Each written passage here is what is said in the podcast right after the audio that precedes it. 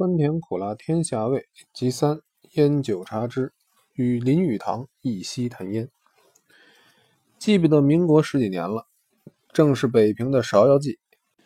中山公园来金雨轩太湖石座前方有一个芍药圃，珠兰玉砌，灿烂盈枝。这一池芍药是有名的玉搔头，颜色纯白如玉，花大有如冰盘，每一个花瓣上有一条极细的金线，据说是前明的一种。当时公园董事会会长是做过内务总长的朱启灵先生。每年春风解冻，牡丹、芍药下下稻草的冬衣的时候，他一定要在自己的车马费里提出点钱，让人炖一锅又稠又浓的蹄子汤，给这株玉搔头施肥，称为催庄。所以这一池芍药缤纷艳异，气韵超群。笔者有一天正在轩前品茗，栏外赏花。忽然看见《晨报》副刊主编孙福元同着一位清扬渊妙、卓尔不群的朋友姗姗而来。经过介绍，才知道是我仰慕已久的幽默大师林语堂先生。林大师对于各种芍药、玉搔头，只是只闻其名，未见其花，所以约了孙福元一同欣赏。既然同是赏花，就坐在一块儿来酌茗了。林大师是抽烟斗的。一瞧笔者也是烟斗同志，用的是邓赫尔牌烟斗，抽的是开普敦烟丝，烟斗烟丝彼此都是不谋而合，也就是抽烟斗的资格不相上下。聊着聊着，自然就聊到抽烟的问题了。当天林大师兴致很高，即席发表了一番高论，真是闻所未闻，令我毕生难忘，因此记得也特别清楚。他说。有人认为不抽烟的人大多是清标爽洁、道德高尚的，当然，他们可能有超群一轮，在人前足以夸耀的地方。可是那些人不知不觉已失去了人类一种最大的乐趣和享受。我们抽烟的人应当不否认抽烟是一种道德上的弱点，可是，在另一方面，我们要跟那些毫无弱点的人相处，千万要小心谨慎。他们永远清醒。绝不做出错误的事情来。习惯是有规律的，生活是机械化的，情感永远被理智克制。我当然也喜欢明白事理的人，可是那些仁兄整天道貌岸然，凡事彻头彻尾都讲究合情合理，请想这样一位版本六十四的朋友多么的乏味，可有什么交头呀？因此，当我走进人家会客室，要是桌上没有烟灰缸，心里就觉得不自在，而且犯嘀咕，脑子里立刻画出了这里的主人，必定是特别爱干净。沙发上靠垫子如果搁歪了，都要把它弄整齐了才舒服。主人既然是循规蹈矩、理智胜过情感的人，我自然也得赶紧装的恭慎循礼、威容端严的样子来。可是这种小心警示的行为，也就是我认为最不舒服的行为。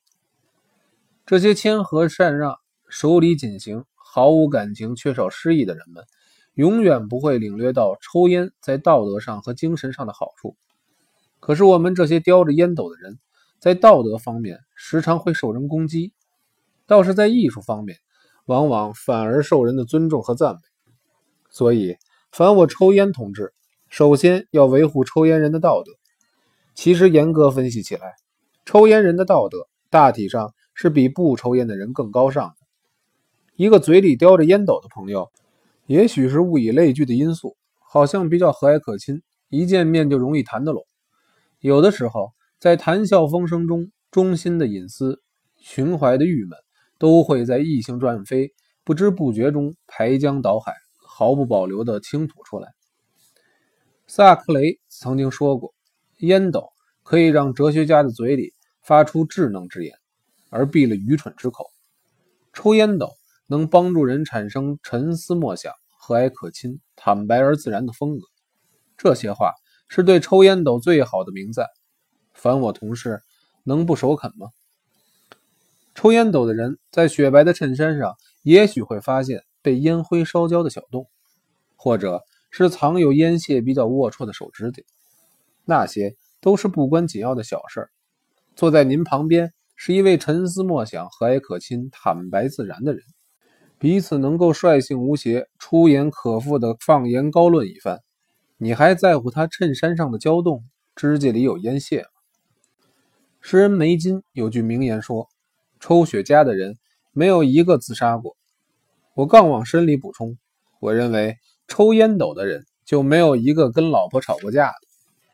以我本身来说，就是这样不折不扣的事实。您想，一个烟斗不离嘴的人，哪又能高声叫嚣、咄咄不休呢？我相信抽烟斗的朋友，毕竟同有此感。一个叼烟斗成瘾的丈夫，在生气的时候，虽然是怒容满面，但总是立刻站起身来，把烟斗装满，点起来猛吸两口。你放心，那种气氛一定不会维持长久的，因为一斗在握，情感已然找到了出路。虽然他也仍然维持着愤然之色，可是断难持久，像过眼的云烟，渐渐冲淡，终归化为乌有。因为烟斗里屡屡传出。冤唇续断的青烟太醉人，太诗意了。把吸进去的烟再喷出来，似乎也把蕴藏在心底的怒气一口一口的发泄出来。所以，当一位贤惠的妻子看见丈夫要勃然大怒的时候，她应该轻轻把烟斗装好，放在先生嘴里，对他说：“好吧，来一锅子，把不痛快的事情忘掉。”这个公式是百试百灵，始终有效的。妻子也许会失败，可是烟斗是永远不会失败的。当我们想象一位瘾君子短期戒烟，当时六神无主、颓丧恍惚的神情，我们才能充分体会到抽烟在精神上、文学上、艺术上各方面的价值。凡是抽烟的人，大多犯过一时糊涂，立志戒烟，跟烟魔搏斗，一决胜负，后来。跟自己幻想中的天良斗争一番，才醒悟过来。我有一次也糊涂起来，立志戒烟，经过三个星期之久，才受良心的谴责，重新走上正道我这套烟的理论是万古长新、永久不变的。咱们既然彼此意见相同，希望坚信信念，发扬光大。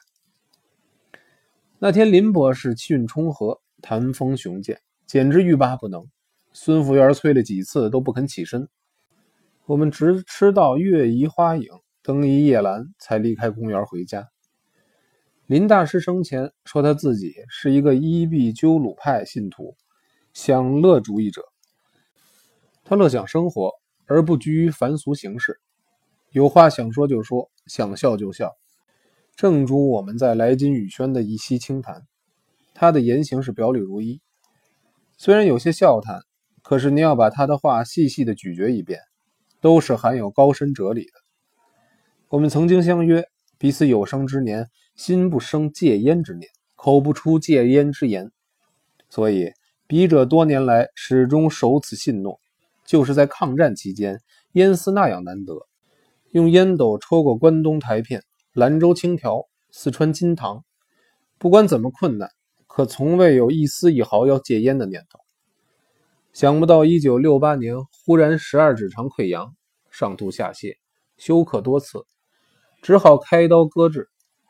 医生煎嘱，今后抽烟嗜好必须戒除。现在斗架已然积尘寸雨，回忆前游，令人有无限的哀思迷惘。但愿我这位半师半友的烟斗同志，在天之灵一斗在握，渊渊寒土垂之永恒吧。